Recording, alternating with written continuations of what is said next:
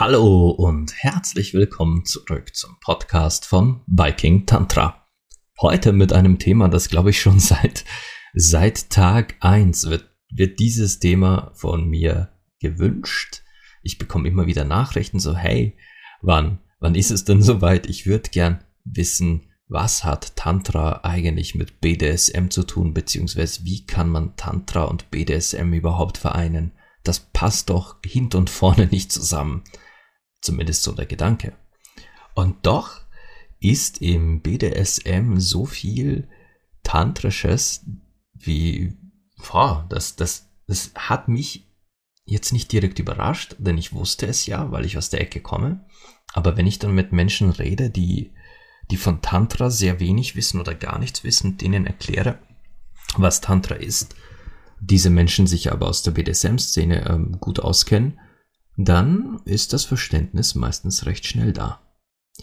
Aber fangen wir mal, bevor ich mit dem Tantrischen anfange, fangen wir mal an mit simplem BDSM.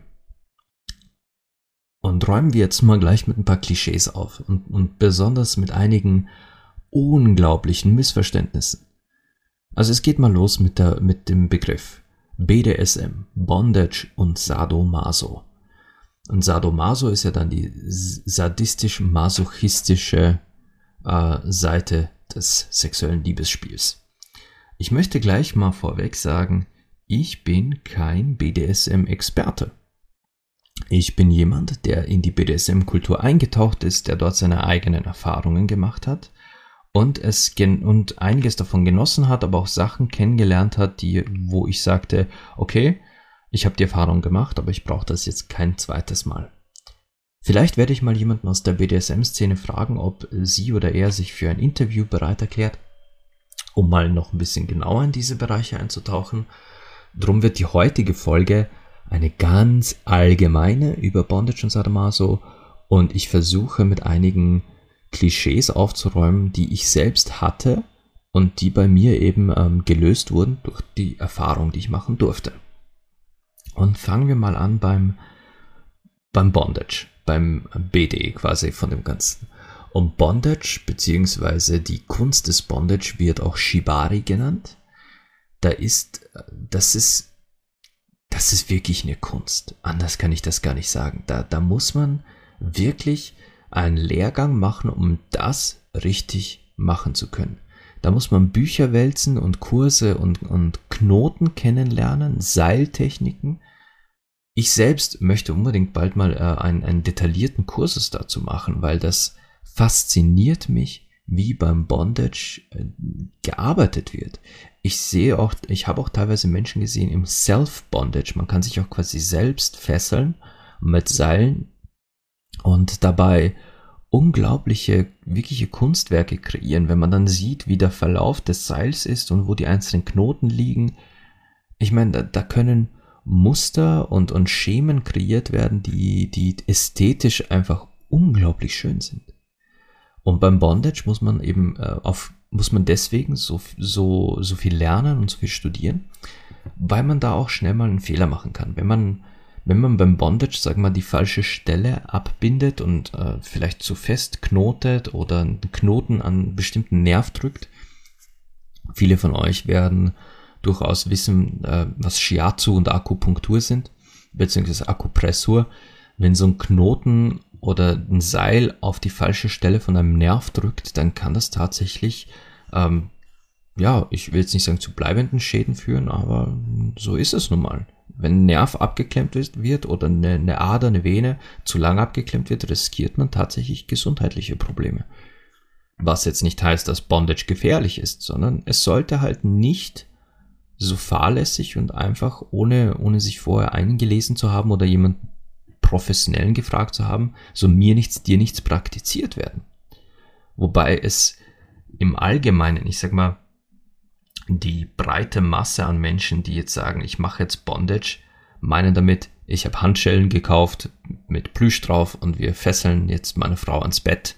Oder ich habe äh, habe halt so so Armschienen, Armschellen, so Lederarmschellen, an die kann man ein Seil hängen und mit diesem Seil fessel ich dich dann ans Bett.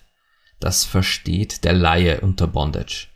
Ist auch eine Form des Bondage. Jemanden mittels Seilen oder Ketten an, an Bettpfosten oder auch an einen, an einen Bock oder an einen Sessel zu, zu fesseln, ist eine Form des Bondage. Aber es ist nicht die hohe Kunst des Bondage.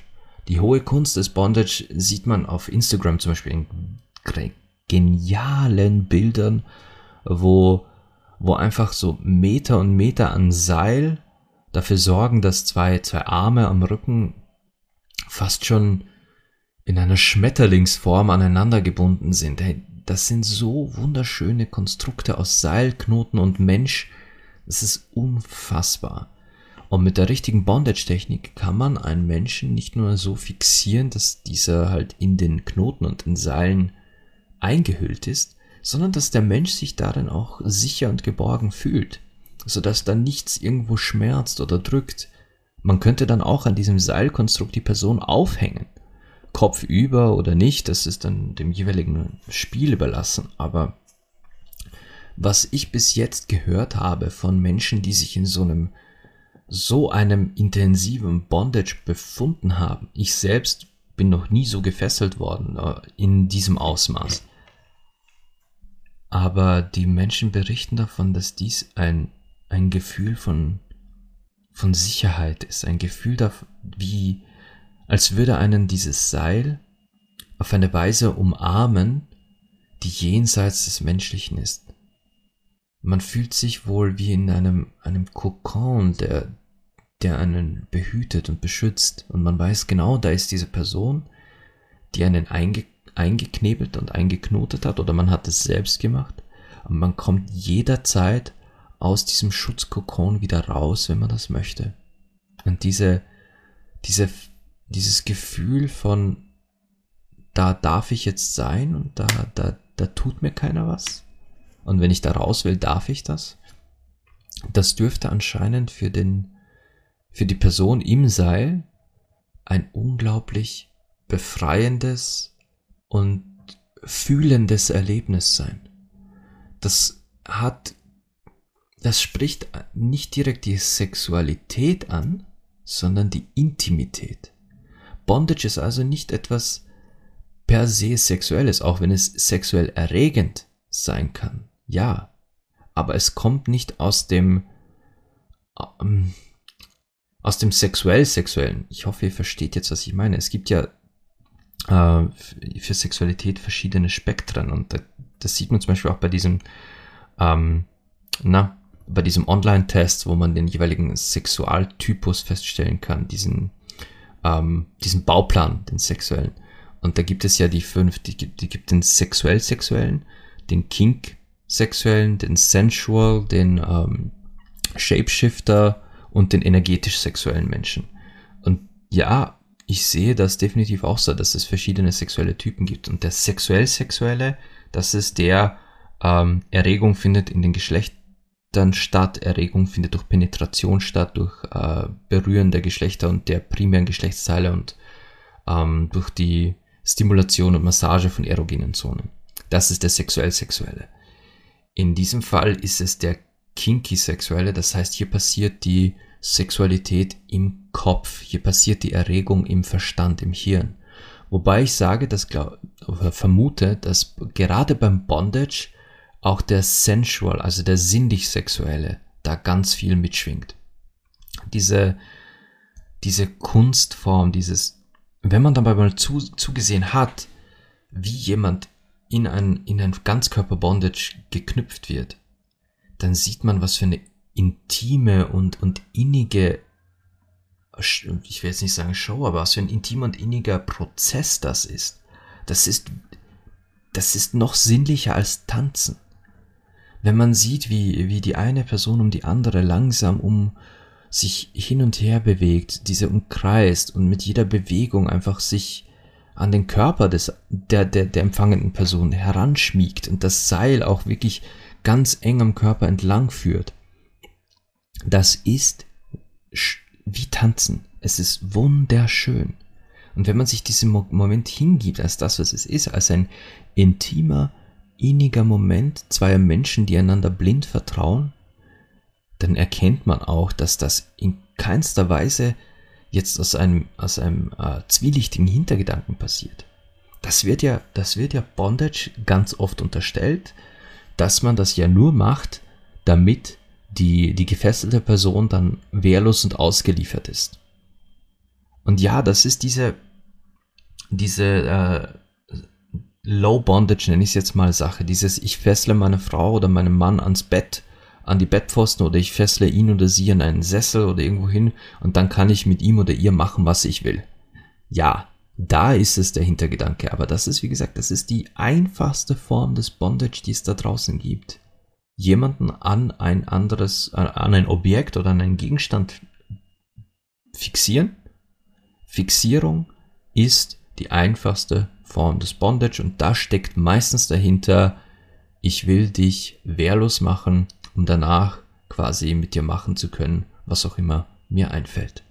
Auch dazu gleich noch ein bisschen mehr. Aber die hohe Kunst des Bondage ist ein unglaublich intimer Moment des puren Vertrauens, wo es nicht darum geht, dass, dass man danach ausgeliefert ist oder dass danach gemacht werden kann, was man will. Ja, man könnte, wenn es so vereinbart ist, kann man danach tatsächlich auch sexuelle Handlungen machen. Man kann danach auch richtigen Sex haben im Bondage aber es ist eher der Fall, dass es rein um das Fesseln und das Gefühl gefesselt zu sein geht, als um ein, eine sexuelle Verbindung im allgemeinen Sinn. Gehen wir jetzt aber mal davon aus, es ginge um die sexuelle Verbindung, dieses ausgeliefert sein und ich darf mit dir tun und lassen, was ich will. Auch das hat einen sehr negativen Ruf, wenn man, wenn man jetzt mit, mit ich sage jetzt mal mit Otto Normal Menschen raus. Das ist jetzt, das ist ein richtig blödes, blöder Begriff. Aber wenn man jetzt mit Menschen redet, die sich nicht in der BDSM-Szene bewegen und die davon auch nicht, sich damit auch noch nie auseinandergesetzt haben und denen das erklärt, quasi, okay, da ist jetzt Bondage im Spiel, dann ist der erste Gedanke, den unsere Gesellschaft hat, ist, okay, da will sich einer am anderen bereichern, das ist ein reines Machtspiel und da geht's dann, das geht dann ja schon in Richtung Vergewaltigung und, und äh, Willenlosigkeit und und und. Nein, das ist es nicht. An so einem Spiel, wenn, wenn man tatsächlich vereinbart hat, ich werde fixiert und danach darf mein Partner oder meine Partnerin oder auch sämtliche anwesenden Personen, muss ja nicht heißen, dass man das nur zu zweit macht, dürfen dann mit mir machen, und lassen, was sie wollen, dann ist da trotzdem ein immenses Gespräch vorher gewesen. Da wird vorher abgeklärt, okay, was stellst du dir vor, was wären so deine absoluten Traumwünsche, was sind die absoluten No-Gos und man vereinbart, und das kennt man sicher auch aus der Popkultur, ein Safe Word. Das Safe Word gibt es generell in, in vielen Bereichen der BDSM-Szene. Das Safe Word ist ein Wort, welches meistens keinerlei sexuellen Bezug hat, sondern etwas ganz Abstraktes ist, welches man nennt, ausspricht, um zu sagen, okay, hier ist eine Grenze erreicht, das ist zu viel. Denn im Regelfall heißt es, dass in diesem Spiel ein, ein ganz normales Nein, ein ganz normales Stopp oder, oder Bitten, Betteln soll bewusst ignoriert werden. Denn das ist, das ist in diesem Fall dann Teil des Spiels. Und ich weiß, das klingt jetzt komisch. Das klingt, als würde man quasi, ähm, quasi etwas wie sexuelle Gewalt oder Vergewaltigung normalisieren. Aber das ist es ja nicht. Es ist ja dieser, dieser Akt der Hingabe, dieser Akt der, der Wehrlosigkeit und Willenlosigkeit ist für die Person, die sich ausliefert, meist sehr befreiend. Ganz oft ist es so, und ich hoffe, ich, ich trete da jetzt in kein, äh, in keine Nesseln und, und reiße da jetzt keine Wunden auf bei, bei jemanden von euch, die dazuhören. Aber ganz oft ist es so, dass die Menschen, die sich in diesen Kontrollverlust begeben, die Menschen, die, die sich quasi benutzen lassen wollen, dass diese generell äh, Schwierigkeiten haben, loszulassen. Dass die Schwierigkeiten haben, in einem normalen sexuellen Setting ihren Kopf abzuschalten, wirklich sich treiben zu lassen, wirklich einfach mal zu sein. Das, ich, ich will nicht alle über einen Kamm scheren, aber es ist ganz häufig ein Hintergrundthema, dass man Schwierigkeiten hat, sich absolut fallen zu lassen. Das wird einem ja abgenommen in dem Moment, wo man sagt, okay, ich habe keinerlei Entscheidungsgewalt, ich bin gefesselt, an ein Bett fixiert oder da sind halt jetzt äh, vier, fünf Frauen, die mit mir tun und lassen dürfen, was sie wollen, während ich gefesselt bin oder eben andersrum, vier, fünf Männer, die tun und lassen, was sie wollen. Es ist in diesem Moment dann die absolute Abwesenheit vom Verkopftsein. Man kann gar nicht drüber nachdenken, denn man wird geführt. Man wird geführt, man, es wird für dich entschieden und in diesem Zeitraum kannst du nicht anders als zu nehmen, was kommt. Mit einer Ausnahme, das Safe Word. Und das kann etwas so Abstraktes sein wie Kokosnuss. Kokosnuss, wenn mitten im, mitten im Akt irgendwo aus dem Nichts das Wort Kokosnuss fällt, dann weiß jeder der Anwesenden, das ist das eindeutige Stopp. Das ist jetzt kein Nein, das ist jetzt kein Bitte, bitte. Kokosnuss bedeutet Halt, hier ist gerade eine Grenze erreicht und ihr könnt euch sicher sein, in diesem Rahmen, ein jeder Mensch, der sich da bewegt in dieser Szene, weiß genau, wenn das Safe Word fällt, ist Stopp. Und dann wird mal wird mal wirklich nicht nur Halt gemacht, sondern dann wird geschaut, okay, die Person, die das Safe Word ausgesprochen hat, was ist los, was ist passiert und es wird sich gekümmert. Kommen wir auch gleich dazu. Ganz, ganz wichtiger Punkt. Und da sind wir dann auch schon beim Tantra.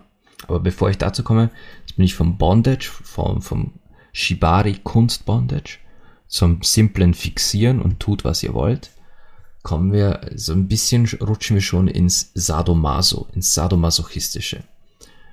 Und das, der Sadomaso-Bereich des BDSM, der, puh, da gibt es so unglaublich viel. Das geht von Peitschen und, und, und, äh, Peitschen, Rohrstock, von Halsbändern über verschiedenste äh, Kerzenwachs, also Hitze und, und Kälte, all diese Sachen. Im Sadomasochistischen geht es tatsächlich um, um den Schmerzreiz, um auch teilweise um den Gedanken der, der persönlichen äh, willenlosen Erniedrigung. Und viele von euch werden sich jetzt denken, was ist daran bitte sexy? Was ist daran bitte erregend, äh, Schmerzen zu spüren oder erniedrigt zu werden? Ihr denkt in diesem Fall leider mit, mit einem, mit einem vorgefertigten Gedanken, wie das alles auszusehen hat und was es bedeutet. Dass dieser Moment der Erniedrigung ein Machtspiel ist zwischen Mann und Frau, dass sich da, der, dass sich da ein Macho raushängen lässt und, und der, der halt von Haus aus ein Chauvinist ist und der, der mag es, Frauen zu erniedrigen. Das ist nicht der Fall. Im Regelfall ist eine Dom-Sub-Beziehung etwas, das sehr, sehr lange anhält. Etwas, das auch abseits des, des Dom-Sub-Spiels auch gepflegt und praktiziert wird, etwas so dahinter wirklich eine Freundschaft, eine innige Beziehung steckt und ein respektvoller Umgang. Es ist nur, sobald man quasi in, in Outfit ist, in Schale und man ist bei, man ist dabei zu spielen und das wird im Kreis auch Spielen genannt, denn es ist ein Spiel. Im Rahmen des Spiels fällt jeder und jede in die jeweilige Rolle. Und das kann auch dann eine dominante Frau sein, die den Mann erniedrigt und auspeitscht. Auch da, auch Dominatrix, es gibt es zahlreiche da draußen und sie sind absolut hinreißende Frauen, die, die wirklich in ihren Kompetenzen eine Präsenz zeigen, die einfach Wahnsinn ist. Aber dieses Verhalten heißt in keiner Weise, dass jemand sich generell oder in jeder, jeder Lebenslage am Leid anderer Menschen erfreut und ergötzt. Nein, es ist Teil dieses einen sexuellen Spiels. Und auch da ist es von Pärchen zu Pärchen, von, von Gruppierung zu Gruppierung unterschiedlich, wie weit darf ich gehen und wann fällt ein Safe Word. Es gibt Paare, die können äh, Stunden und Stunden damit sich damit verbringen, sich einfach, also er sie einfach auszupeitschen. Mit einer, mit einer langen Peitsche bekommt sie einen Hieb nach dem anderen auf ihren Hintern. Und da passiert nichts anderes. Da gibt es dann in diesem Moment keine Penetration, sondern nur Peitschenhiebe.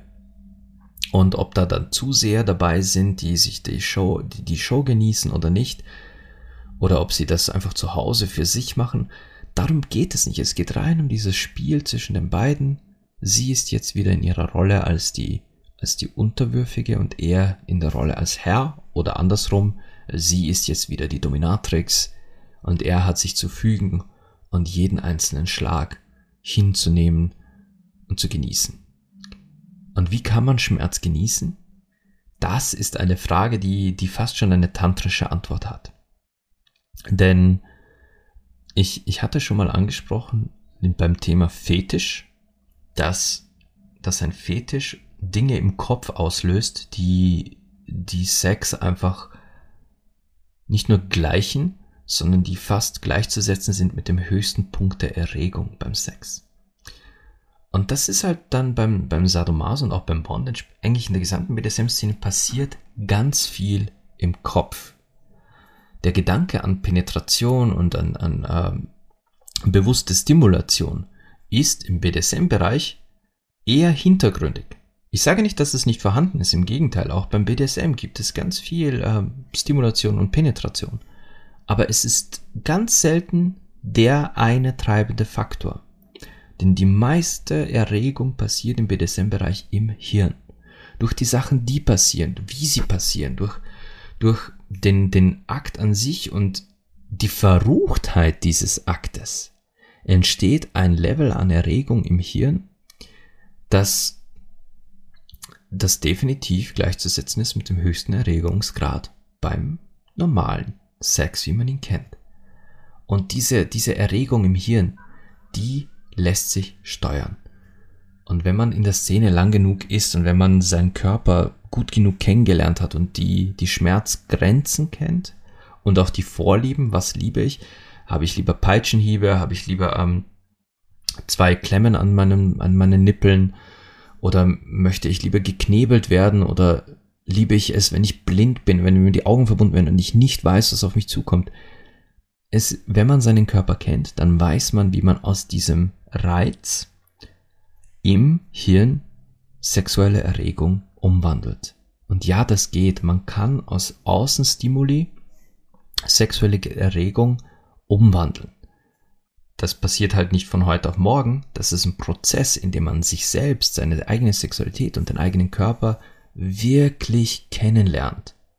Und das, das dauert und da muss man sich auch mal trauen und man muss, man muss seinen Geist öffnen und man muss in diesem Moment empfänglich sein dafür, dass der Körper einem etwas kommuniziert, womit man nicht gerechnet hat. Dass in dem Moment, wo man diesen Hieb auf dem Hintern spürt man plötzlich feststellt, Oh, irgendwie hat das was. Nochmal. Moment, vielleicht ein bisschen fester. Oh, oh shit. Oh, ja, nochmal. Und auf die andere Seite. Und dann, wenn man, wenn man merkt, man hat den Sweet Spot entdeckt für sich, dann ist man an dem Punkt, wo das Hirn beginnt umzuwandeln von das hat wehgetan zu das erregt mich. Und das ist bereits ein tantrischer Prozess. Diese Umwandlung von dem, was passiert, physisch, in das, was ich daraus mache, im Kopf und in meiner eigenen Energie, ist bereits ein tantrischer Prozess. Was aber am BDSM viel tantrischer ist, ist ein ganz, ganz anderer Punkt. Ein Punkt, der im BDSM-Bereich absolut unabdingbar ist. Äh, BDSM, Bondage oder Sadomaso, Hiebe oder Seile, völlig egal. Keins der beiden wird praktiziert, von fähigen Menschen praktiziert, ohne Aftercare. Wenn ihr euch also auf jemanden einlasst, männlich oder weiblich, und diese Person sagt, ich will BDSM mit dir machen, ich will dieses oder jenes mit dir, das und das haben wir vor und das und das werde ich mit dir anstellen, ich werde dich auspeitschen, ich werde dich fesseln, ich werde dich benutzen, was auch immer, egal was diese Person sagt. Wenn diese Person nicht auch exakt dazu sagt, wie er oder sie sich danach um dich kümmern wird, dann ist das leider ein, ein ganz schlimmes Warnsignal. Denn nach BDSM, nach, speziell nach, nach ähm, sadomasochistischen Spielen mit, sagen wir, Peitschen und, und Schmerzreiz, es ist ganz wichtig, den empfangenden Menschen, egal ob Mann oder Frau, aufzufangen. Aufzufangen, zu halten und spüren zu lassen, dass man wieder im normalen Ich angekommen ist, dass das Spiel jetzt vorbei ist und dass man jetzt wieder ganz lieb zueinander ist, dass man füreinander da ist, dass man sich kümmert und sorgt.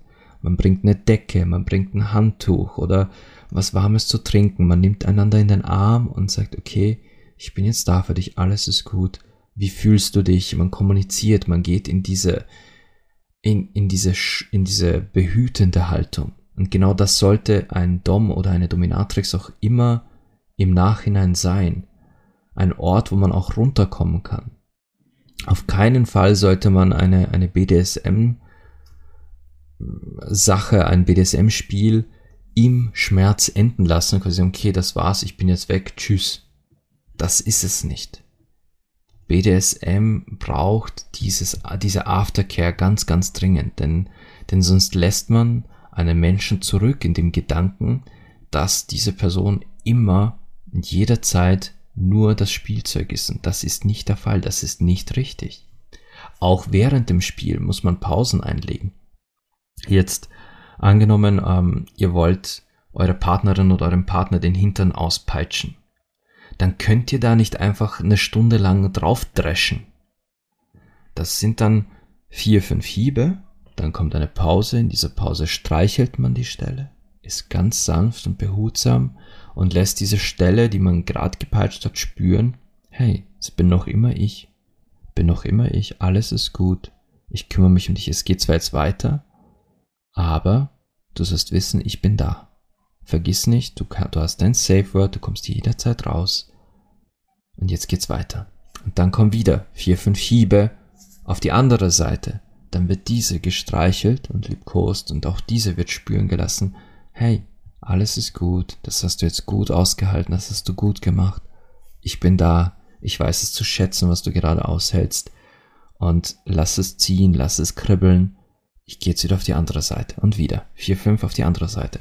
Also der Aspekt des Kümmerns, der Aspekt des Präsentseins und, und trotzdem zwischen den zwischen den Schmerzreizen immer wieder das Gefühl der Verbundenheit und des Ich bin da, du kannst mir vertrauen. Ich mache das nicht, weil ich dich, weil ich dich äh, leiden sehen will. Ich mache das nicht, weil ich dich hasse, sondern ich mache das, weil wir das so besprochen haben, weil wir das, äh, das, das ist unser Spiel und ich bin für dich da und du darfst dir jetzt Lust daraus holen, aber vergiss nicht, ich bin danach immer noch der Alte und du bist immer noch mein, meine Partnerin, mein Partner und ich bin für dich da.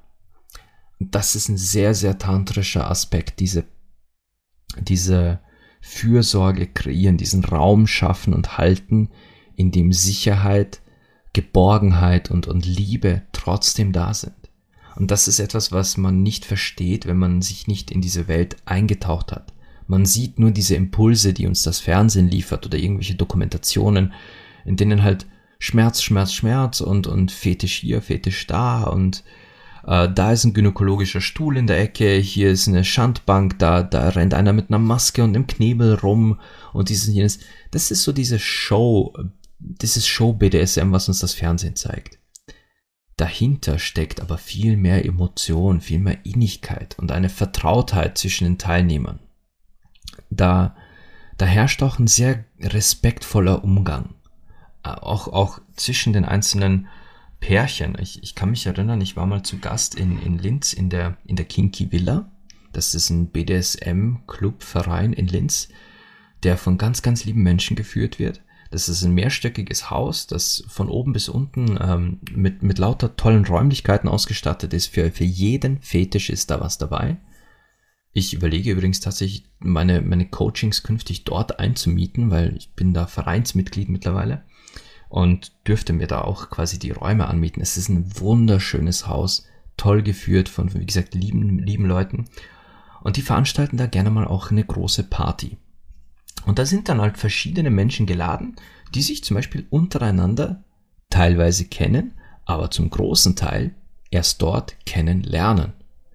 Und man merkt sofort, was da für eine Etikette herrscht, was für ein Umgang. Auch wenn da jetzt äh, ein, eine, eine fast nackte Frau kniet in ihrem Lederkorsett, weil sie da halt gerade zum Knien hat, das ist halt Befehl ihrer Herren oder ihres Herren, dann geht da nicht einfach einer hin und grabbelt die an. Es wird bewundert, es wird der Anblick wird bewundert und genossen, aber niemand würde es wagen, respektlos zu sein gegenüber dieser Frau oder ihrem oder ihrem Herrn, ihrer Herrin, sondern man unterhält sich, man trinkt was, man man ist einfach miteinander da und genießt diesen diesen erotisch sinnlichen Abend, in dem es einmal nicht um um um Standard oder besser gesagt um normale Penetration und, und Stimulation geht. Und dann kann es passieren, dass man auf der Couch sitzt und man ist gerade so, man isst gerade ein paar Soletti, trinkt, trinkt bei seinem Bier runter und plötzlich hängt da rechts von dir, hängt jemand von der Decke, weil im Bondage da jetzt gerade jemand an die Decke gehängt wurde. Es ist eine unglaublich schöne und freie Atmosphäre, um, umzingelt von Menschen, die einander wertschätzen und respektvoll behandeln. Und das ist wirklich, wirklich schön zu beobachten. Und da ist völlig egal, aus welcher Szene, aus welcher Ecke des Bondage und, oder des Sadomaso man kommt. Und selbst wenn man ein Frischling ist und noch nie so etwas mitgemacht hat, wird man dort auf, auf offene Arme stoßen und auf Menschen, die, die die interessantesten Geschichten erzählen und die eben Eindrücke und Gefühle gerne teilen, die erzählen, wie fühlt es sich an und was ist es, was mich da so, was mir da so den Kick im Kopf gibt. Denn die Offenheit, die da praktiziert wird, die ist wirklich bemerkenswert. Und ich, das ist ein Aspekt, den ich an dieser Szene schon, schon immer geliebt habe, dass Menschen aus dem, aus dem echten BDSM-Bereich im Regelfall die offensten Gespräche mit dir führen zu, zu allerlei wundervollen Dingen des, des Menschlichen, des Zwischenmenschlichen und des Verbindens. So, das war jetzt meine wirklich sehr, sehr allgemein und offen gehaltene Folge zu BDSM und Tantra. Ich will da gar nicht zu tief eintauchen, weil, weil die BDSM-Welt selbst einfach gigantisch ist. Und ich, wie schon erwähnt, kein Experte bin. Ich kann euch nur aus meinen Erfahrungen berichten und von den Klischees, von denen ich weiß, dass sie existieren und die aber eigentlich gar nicht wahr sind. Und, und BDSM geht auch sehr viel Hand in Hand mit Fetisch. Und ich habe ja schon in der Fetischfolge gesagt, Fetische gibt es wie, wie Sand am Meer. Ich könnte eine, ich, ich könnte eine Folge, mir würden die Folgen gar nicht ausgehen, wenn ich jeden Fetisch einzeln bearbeiten würde. Aber das ist halt nicht Sinn dieses Podcasts. Ich möchte immer zugänglich bleiben für, für, für Offenheit, für Fragen und für eventuell Denkanstöße, die ich jetzt geliefert haben könnte. Falls jetzt nämlich die ein oder andere Person da draußen, die hier zuhören, sich denkt, hey, das, das war ein interessanter Punkt, da würde ich gerne mal nachhaken, hey, meldet euch bei mir. Ich freue mich wirklich über jeden einzelnen Menschen, den ich inspirieren kann, ein bisschen umzudenken, nachzudenken. Und an dieser Stelle möchte ich mal kurz erwähnen, dass auch wenn ich ein Tantra-Lehrer bin, man darf gerne auch ein Coaching bei mir buchen, das nichts mit Tantra zu tun hat. Ihr dürft euch auch gerne melden und sagen, hey, da beim Thema Sexualität oder BDSM oder was auch immer, oder Fetisch, ich habe einen Fetisch, den würde ich gerne etwas näher ergründen meldet euch doch dafür ein Coaching. Ich helfe euch gern als, als komplett neutraler Mensch, als jemand, der, der wertfrei und offen solchen Themen gegenübersteht. Ich helfe euch gern und begleite euch bei eurer Entdeckungsreise. Und wie eben erwähnt, ich kann gerne auch Räumlichkeiten dafür anmieten, dass wir uns dort mit, mit euch und euch, eurem Körper und eurer Lust befassen. Das ist auch Teil dessen, was ich mache. Und es muss nicht immer der energetisch-tantrische Gedanke da sein. Man kann ja auch sehr vieles ganz simpel psychosomatisch erklären und einfach auch aus der persönlichen Erfahrung heraus. Scheut euch also nicht, auch mir Fragen oder Anfragen zu stellen, wo es wirklich nicht ums Tantrische geht, sondern ums simpel sexuelle, körperliche Neugier, ähm, Vorlieben, Fetisch entdecken. Es ist, es ist alles möglich, sofern es euch gut tut. So, ich bedanke mich mal wieder fürs Zuhören. Es war ein, ein Thema, was schon lange verlangt wurde. Ich hoffe, ihr seid nicht zu enttäuscht, dass ich es nur so allgemein gehalten habe. Aber ich, ihr sollt wissen, dass ich einen hohen, hohen Respekt vor Shibari habe und ein offenes Herz für Menschen aus der BDSM-Szene, weil ich weiß, wie viel Hingabe und Liebe dahinter steckt. Und wie immer wünsche ich euch an dieser Stelle einfach noch ein schönes Wochenende und natürlich Liebe, Leidenschaft und Sex.